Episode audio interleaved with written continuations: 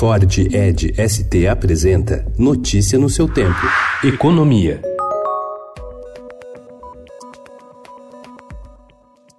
A proposta de reforma tributária do governo nem sequer foi apresentada oficialmente, mas provocou ontem a primeira baixa na equipe econômica do presidente Jair Bolsonaro. O ministro da Economia, Paulo Guedes, demitiu o secretário especial da Receita Federal, Marcos Sintra, para destravar a reforma que tem o objetivo de simplificar os tributos. Sob críticas pela defesa da criação de um novo tributo nos moldes da extinta CPMF, Sintra também se desgastou no governo depois que a cúpula da Receita ameaçou deixar os cargos em protesto contra a interferência do presidente presidente Bolsonaro no órgão.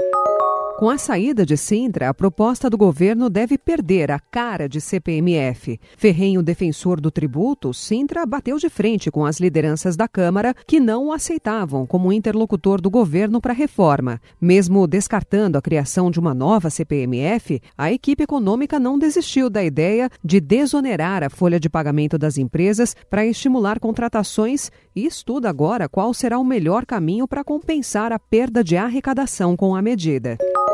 Os secretários estaduais de Fazenda apresentaram ontem ao presidente da Câmara, Rodrigo Maia, a proposta de reforma tributária idealizada pelos estados. Esse texto deve chegar ao Congresso na forma de uma emenda à proposta que já está em tramitação na Câmara, de autoria do deputado federal Baleia Rossi, do MDB de São Paulo e do economista Bernard App. Uma arrecadação de cerca de 8 bilhões de reais acima do esperado para julho e agosto vai permitir um desbloqueio próximo de 15 bilhões de reais das despesas do orçamento. Os recursos devem dar um alívio aos ministérios que enfrentam um apagão administrativo pela falta de recursos.